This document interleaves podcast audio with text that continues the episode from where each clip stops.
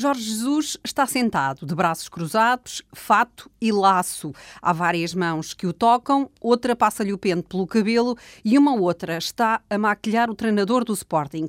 É o homem do ano 2015 para a revista JQ. A foto está na última página da bola e serve para falar na entrevista que vai ser publicada na próxima semana. E o que diz Jesus ele arrasa o Benfica. Elogios só para Rui Costa. Os dois estão lado a lado, numa foto de outros tempos, na primeira página do jornal, com esta frase de Jesus: Rui Costa é o único daquela estrutura que percebe de futebol.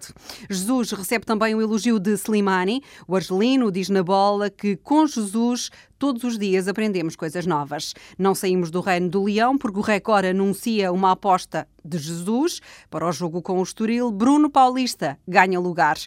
Na capa do jornal O Jogo, ainda a verde e branco, está William Carvalho. Ficamos a saber que a Champions trama William. A renovação do contrato esbarra na falta de liquidez financeira do Sporting.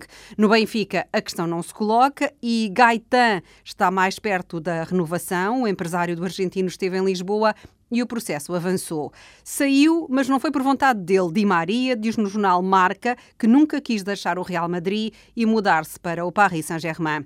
Em Espanha, o AS tem declarações de Joseph Blatter. Ele acusa Platini de ter criado o FIFA Gate. O AS dá também atenção a José Mourinho, garante que despedir o treinador português vai custar ao Chelsea 40 milhões de euros. Os jornais em Inglaterra não largam o assunto e hoje também o L'Equipe escreve sobre Mourinho, fala em desgraça e um início de época calamitoso pelos maus resultados e também pelas declarações intempestivas do treinador.